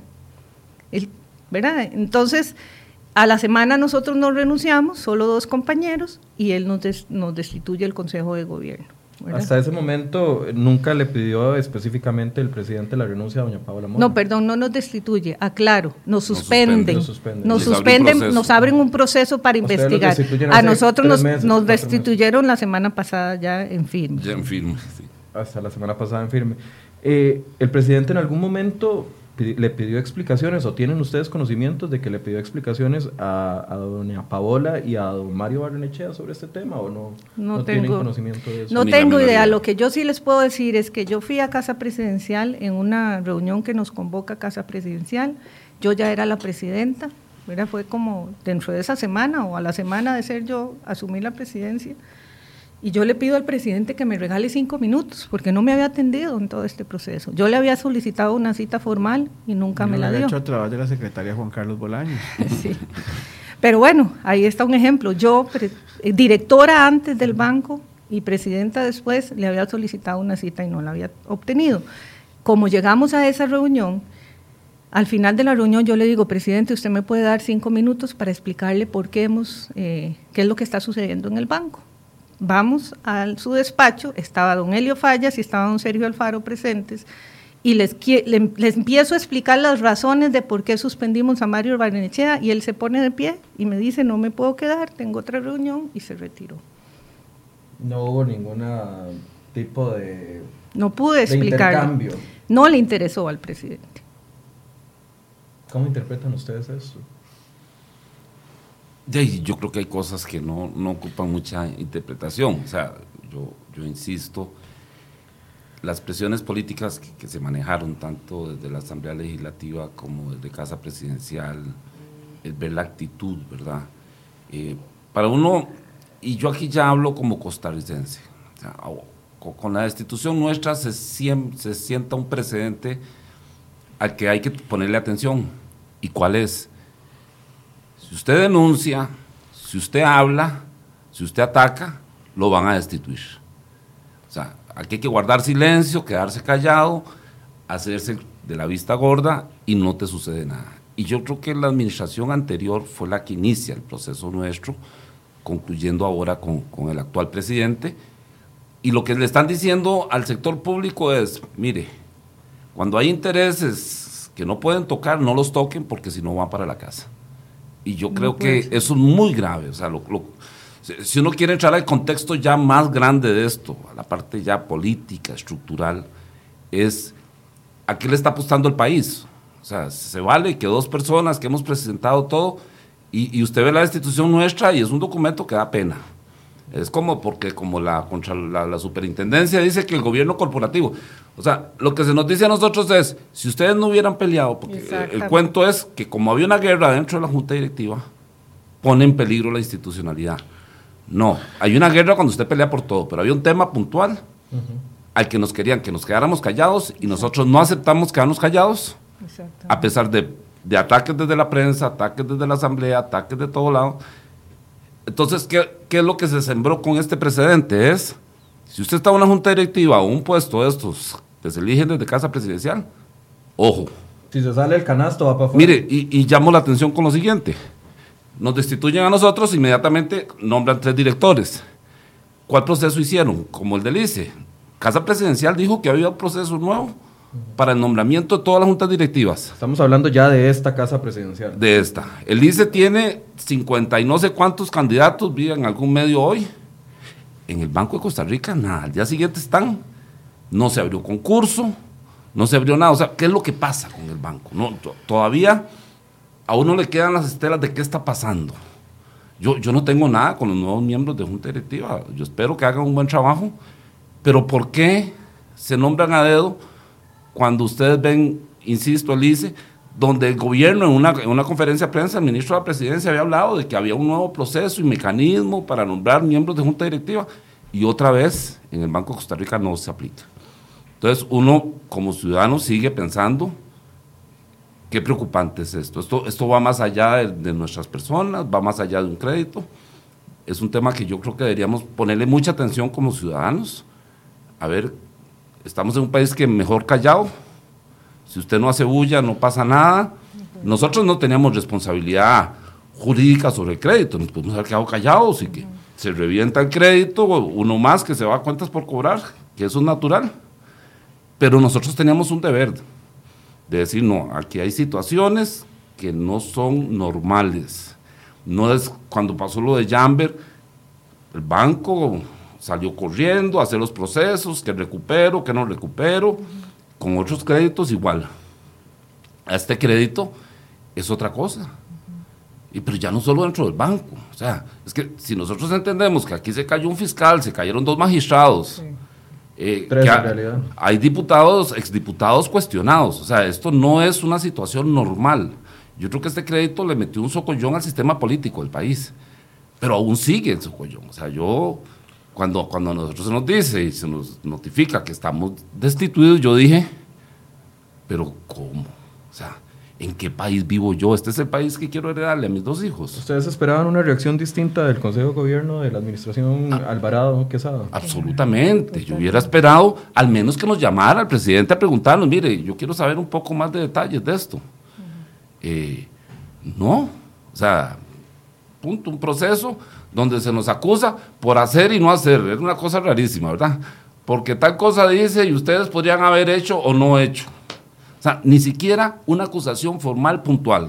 Que usted le digan, mire, es A, B y C, defiéndase. Unas generalidades que, como dije yo al día de la audiencia, o sea, ¿cómo me defiendo de algo tan general donde no me están poniendo nada y cuando hacen la resolución no dicen ni cuáles hechos se probaron? Una resolución pésima de casa presidencial. Eso es como diciendo, me lavo las manos y hasta luego esto- esta gente, porque no tenían, y, y aquí que tengo un abogado al frente, hechos probados, hechos no probados. Pero eso se puede recurrir.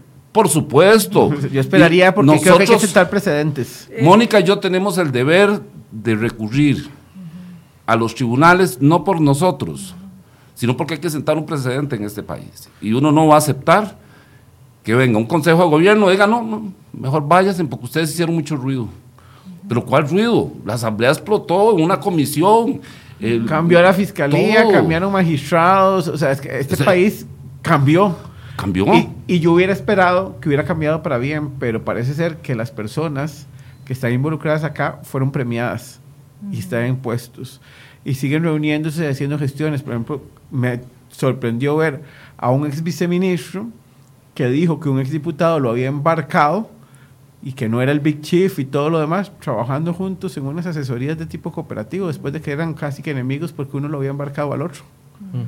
O sea, yo realmente veo esto preocupante porque creo que se sigue tapando. La destitución de ustedes recientemente lo que demuestra es que ha habido una actitud complaciente del actual Poder Ejecutivo en el sentido de que ojalá solo siga ser hoy en esto y que todos los demás los podamos callar.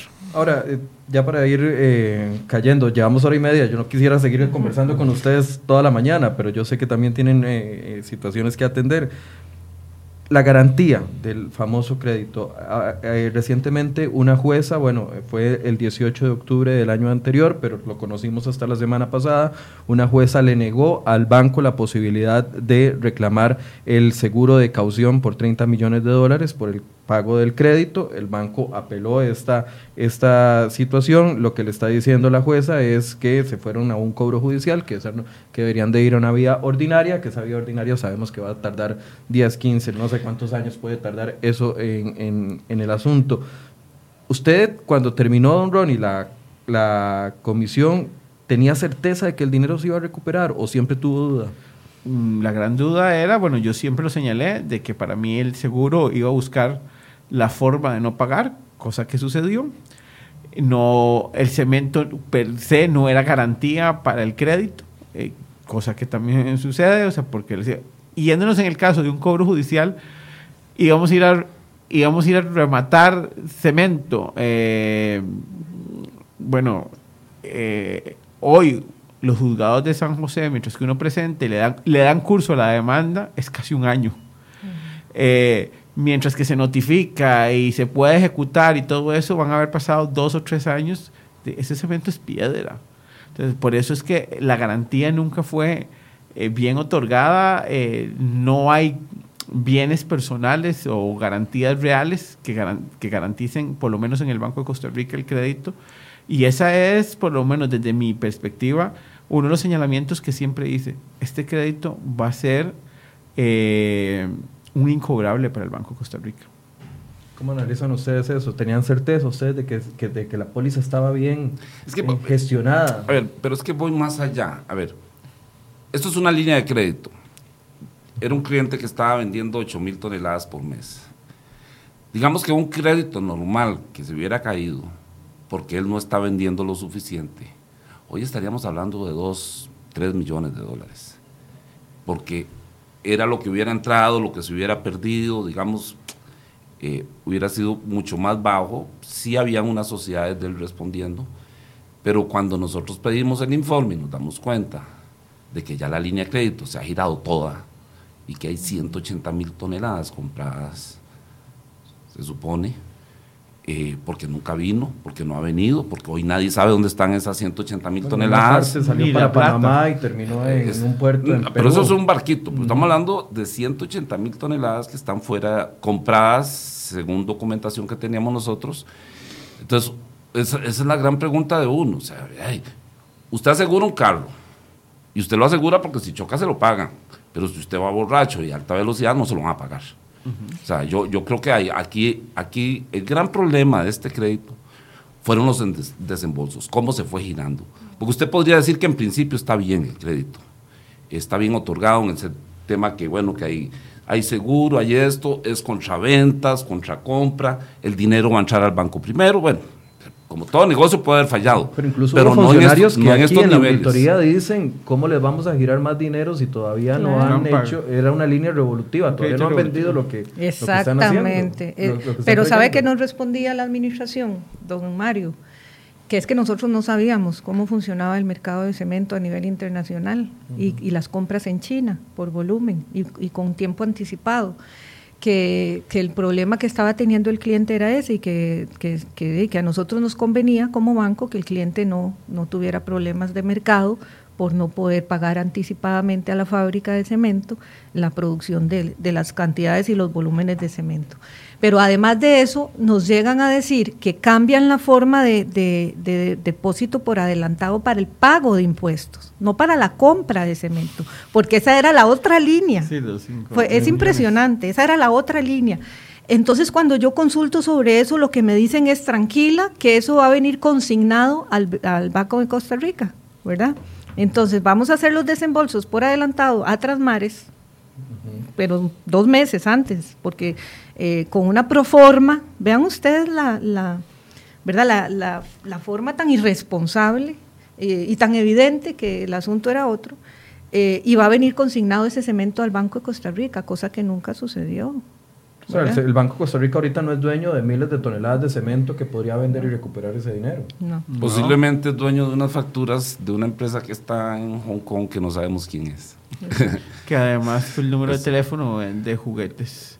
Eh, sí, eso lo descubrió Ronnie, que era una distribuidora de juguetes. Y no, no, o sea, es una empresa que crea sociedades de papel y entonces bajo el mismo número hay 147 sociedades registradas de, que venden desde juguetes, peluches y etcétera, etcétera, pero porque son empresas de papel y utilizan el mismo número para eso. Ahora, pregunto por el tema de la garantía porque, eh, bueno, desde la semana pasada venimos anunciando que el BCR, la Junta Directiva, eh, ya no sé ni cómo llamarla, porque ahora es, eh, primero estaban tres nombrados. Eh, ahora es mayoritaria de este gobierno. Ahora es mayoritaria de este gobierno. miembros son. Pero antes de que entraran los últimos tres, entre ellos don Olivier Castro, se nombra como gerente general a don Douglas Soto Leitón. Douglas Soto Leitón, ex gerente de seguros, de la corredora de seguros del Banco de Costa Rica, que avaló de una u otra forma o que estuvo adelante del proceso de la garantía de este crédito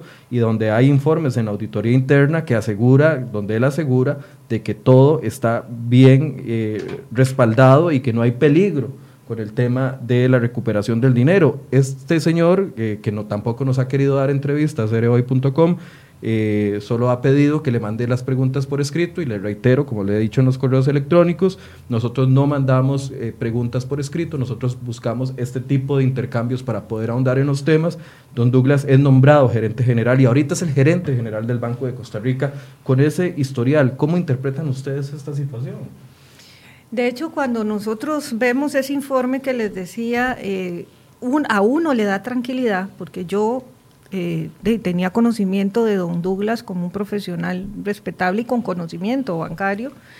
Y cuando uno lee, viene un informe de la Oficina de Seguros del Banco donde dice que, que la caución, el, la garantía esta de caución, es, o sea, todo está bien y que sí es posible y que, ¿verdad? Entonces, es para que ustedes vean el nivel donde uno ve los respaldos que uno necesita ver de los técnicos especializados a los que el banco le paga altos salarios para eso, porque aquí lo importante es eso, o sea, la gente, cuando hemos defendido un alto salario, ¿qué es lo que se dice?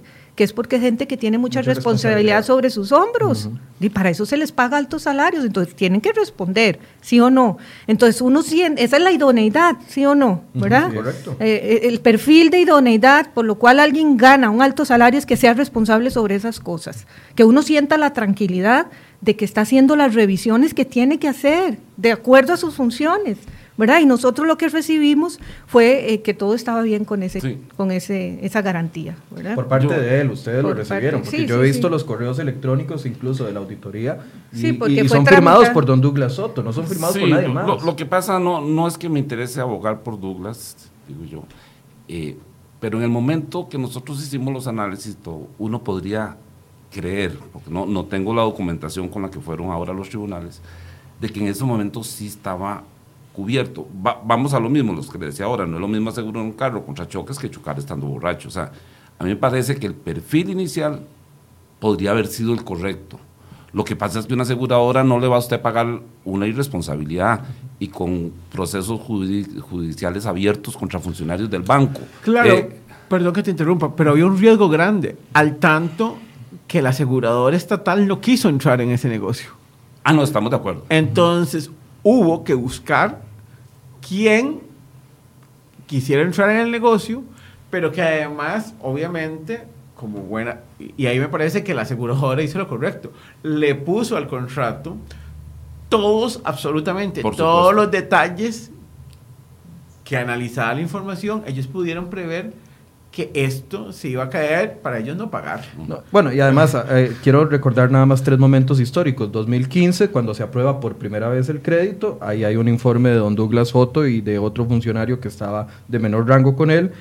Después viene una eh, reevaluación del crédito en enero del 2016 y un refinanciamiento en enero del 2017. O sea, es que... una ampliación de plazo. Una ampliación de plazo donde pasan, cambian las condiciones y en los tres procesos estuvo la póliza involucrada. Es decir, eh, don Douglas Soto, como gerente de la corredora de seguros, tuvo tres oportunidades para identificar en tres momentos distintos, muy distintos, identificar posibles fallas, eh, fallas del seguro de caución que hoy ya una jueza dijo no se puede cobrar, una jueza de cobro judicial irá a otro proceso y nunca lo aplicó. Entonces, como dice doña Mónica, ¿dónde están las responsabilidades de los funcionarios que ganan millones de millones y más bien se le premia con ser el gerente general del banco más grande de este país, del segundo banco más grande de este país. Yo creo que don Douglas debería aprovechar la oportunidad de saber defenderse, ¿verdad? Porque eh, yo coincido con Francisco, creo hay que ver en qué coyuntura le llega a él eso y por qué él emite ese informe,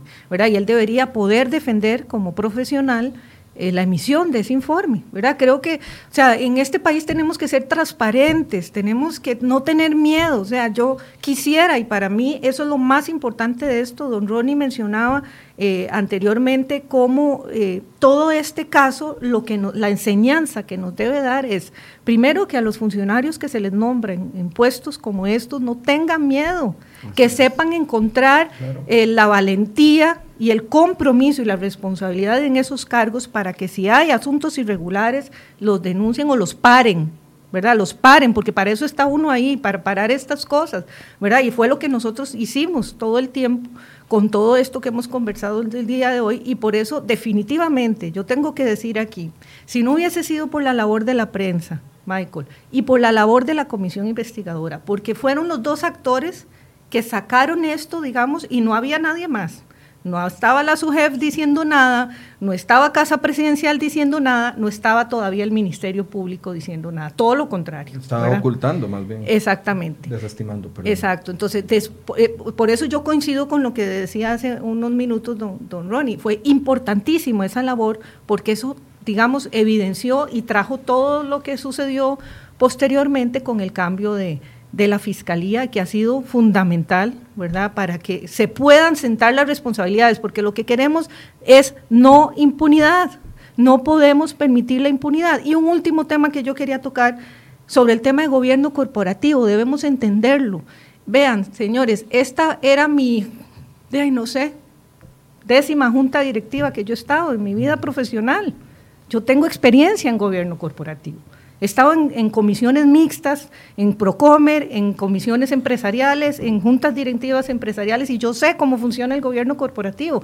el ideal de un gobierno corporativo para que funcione bien, además de que las jerarquías tienen que estar bien definidas, es que los directores eh, sean de tal forma la combinación de esos directores para hacer contrapesos, ¿verdad? Y que la riqueza en la discusión y en la toma de decisiones sea la mejor. Entonces, la divergencia va a existir, pero es que en este tema, en este caso, no era divergencia de criterios, eran asuntos de corrupción, señores. Entonces, teníamos que callar para proteger el... Es que esa, esa es la pregunta que yo quisiera que el Consejo de Gobierno conteste. O sea, ¿qué consideran ellos gobierno corporativo en este caso? Eh, eh, eh, la, resolución que nos está dando nos está diciendo, vean señores, si ustedes se hubieran quedado callados, no los hubiésemos destituido. Perdón, perdón, pero que me destituyan 100 veces. Y, y hay una cosa que yo quiero destacar es, aquí no hubo un pleito, lo que hubo es, ante el evidente caso de que había algo que estaba anómalo, o sea, la labor de los miembros de junta directiva es y ponerlo en el tapete, decimos en buen castellano.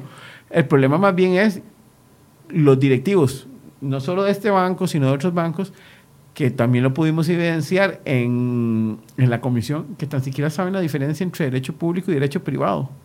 Entonces, eh, yo creo que ustedes alzaron la voz porque tenían experiencia, porque tienen conocimiento, porque tienen un nivel profesional para darse cuenta que había algo erróneo y con mucha ética que es lo que yo destaco acá, independientemente de que era del partido del gobierno que los había nombrado, dijeron, esto no podemos dejarlo pasar por alto. Otros creo que estaban más preocupados por asegurarse sus dietas, no solo en el Banco de Costa Rica, sino en los otros bancos, y querían que esto se silenciara. Eh, yo sí quiero aprovechar, como lo dije antes, mi reconocimiento a ustedes dos en esa labor que hicieron para que no fuera silenciado esto a lo interno del Banco Costa Rica. Vamos a, voy a darles un par de minutos a cada uno para que hagan una conclusión respecto a esto y poniendo en el tapete también los tres el informe del OIJ que revela esta red de llamadas que los invito a que puedan verlo en cereoy.com y también está dentro de esta transmisión. La red de llamadas eh, 4000 llamadas. Voy a, voy a darles el dato específico para no equivocarme 4.427 llamadas entre Mora, Balaños y Barrenechea con los seis exdiputados, que son Víctor Morales Zapata, Otto Guevara Good, Danilo Cubero, Rolando González, Luis Vázquez y Johnny Leiva, estos dos últimos del Partido Unidad Social Cristiana, que fue una oficina de Juan Carlos Bolaños en casa en la Asamblea Legislativa. Y también eh, este mismo informe identifica 2.957 llamadas entre Paola Mora, Juan Carlos Bolaños, Javier Barrenechea y don Mario Barrenechea. Y por último, el que estamos dando hoy, 259 comunicaciones entre Paola Mora, Mario Barrenechea y eh, el Ministerio de Justicia, Mariano Figueres, Presidencia, eh, don Welmer Ramos, don Sergio Alfaro y don Melvin Jiménez. Eh, don Ronnie, tal vez si usted empieza dando conclusiones. Bueno, yo inicio diciendo que aquí es importante lo que está pasando. Esto genera un antes y un después, que la prensa en este país sigue teniendo una voz importante y nos lleva a esclarecer. Es muy triste que a veces antes que la institucionalidad, que la Contraloría, que la Procuraduría, que el Poder Judicial, pero bueno, la prensa es trascendental en el ejercicio de transparencia. Dos, que el mundo cambió, que el sistema de hacer política y de transparencia Costa Rica debemos adecuarlo y coincido con doña Mónica, que aquí no se trata de que estemos señalando o no a personas, lo que se trata es que tenemos que dar la cara cuando somos funcionarios públicos. Y aquí hay personas que parece ser que utilizan las redes sociales para escribir, pero cuando tienen las oportunidades para venir a dar la cara y decir, porque puede ser que nosotros, lo nuestro es un punto de vista con la información que tenemos. Las otras personas pueden tener otra información y tienen derecho a sacarla, pero entonces vengan, den la cara y expliquen, porque yo creo que los costarricenses merecen el respeto para conocer esos puntos de vista.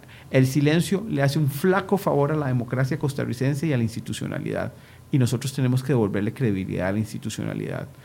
Y me parece que es trascendental la labor que se está haciendo desde el Ministerio Público y la labor que ha venido dándole los medios de comunicación de seguimiento para que esto no quede en el olvido. En el siglo pasado se decía que en este país no había un escándalo que durara tres días.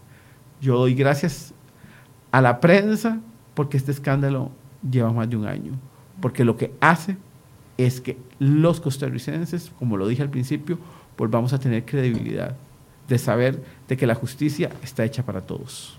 Don Francisco. Yo creo que el cemento chino le hizo un favor a la institucionalidad costarricense porque, como dice don Ronnie, hubo cambios estructurales. O sea, aquí se cayeron puestos importantes, se envió una señal a la ciudadanía muy importante. Eh, entonces, por ese lado, uno debe decir, en buena hora sucedió esto, porque si no, hoy tendríamos en ciertas instituciones ciertos personajes que estaban haciendo demasiado daño a Costa Rica. Por otra parte, que si valió la pena la destitución nuestra, un poco lo que decía Mónica, en buena hora, o sea, si yo me hubiera tenido que quedar callado y que no pasara nada de esto, con tal de que Luis Guillermo o don Carlos dijeran, ah, buenos muchachos, o la misma superintendencia, ¿verdad? Porque el tema de la superintendencia era lo mismo, o sea, porque ellos están peleando, o sea, nosotros, y lo decíamos, nosotros no estábamos peleando, usted ve las actas, ahí nadie se insulta, y nadie nada. Lo que hay es una serie de cuestionamientos que hacemos, pedimos información y entre más información obtenemos, más preguntas. Más preguntas. Y preguntas mal contestadas, una auditoría que no estaba haciendo su trabajo, usted ve el documento de la auditoría y todo lo que escribe ahí son hechos que se dieron históricos. No, no fue que en diciembre de, este año se, se, lo encontraron. A nosotros se nos decía que los créditos de ese tamaño se les mantenía un seguimiento por parte de la auditoría. Pero bueno, entonces yo, yo, yo digo, eh, que en buena hora nos destituyeran por no habernos quedado callados, por no haber sido complacientes. Y yo me alegro por el país porque, a ver, en política hay mucho discurso. Y los partidos políticos, mucho discurso de la corrupción, pero a la hora de los tiros, de, todo el mundo sigue igual. O sea, yo no veo un cambio. Eh, de, inocente yo que me la creí de verdad. Y yo dije, no, aquí esto es un tema de corrupción. Y yo vine aquí con instrucciones de no solo hacer un banco eficiente, sino hacer un banco transparente. Entonces, la política me enseñó que todavía estamos en el discurso. Todavía un partido político no ha tenido la capacidad de gobernar con fundamentos de verdad. Y, pero, Ni siquiera Acción Ciudadana, pero, la, pero fue diputado. Por eso, pero se abrió un espacio donde ya la, la ciudadanía está pidiéndolo. Entonces yo sí me alegro por eso. ¿Le sigue preocupando la situación del BCR en este momento? Muy difícil decirle, digamos, en el tanto yo ahorita no tengo eh, documentación ni, ni, conozco qué está sucediendo, eh, pero me parece que el banco pasó también por, por un socollón que uno esperaría que las nuevas autoridades sepan, sepan aprovechar de eso y hacer los cambios necesarios y, y la nueva gerencia, todo, hacer pues procesos distintos al que nos tocó tristemente vivir a nosotros. Doña Mónica. Sí, y nosotros salimos hace más de un año, es difícil saber qué ha pasado ahí, pero nosotros teníamos una agenda eh, de, muchas cosas que sabíamos que había que atender. Eh, y yo debo decirles que yo entré a ese banco y se me hacía agua a la boca de lo que podíamos hacer desde un banco del Estado ¿verdad? Eh, con créditos a la pequeña, mediana empresa. Esa era mi ilusión, ¿verdad? Con créditos para mujeres emprendedoras. Y me vi enfrentada en menos de, año y medio con toda esta situación, ¿verdad? Entonces queda un sinsabor. Sin embargo, lo tendría que volver a hacer. Hay un asunto aquí que yo quisiera decir con las palabras correctas. Hay un legado nefasto de la administración anterior con el manejo de la banca pública y tiene que haber responsabilidad sobre eso. No puede ser que sigamos pasando por alto eso. Se nombra a los altos jerarcas, a los presidentes y a los ministros con el interés y la intención de que administren bien un país.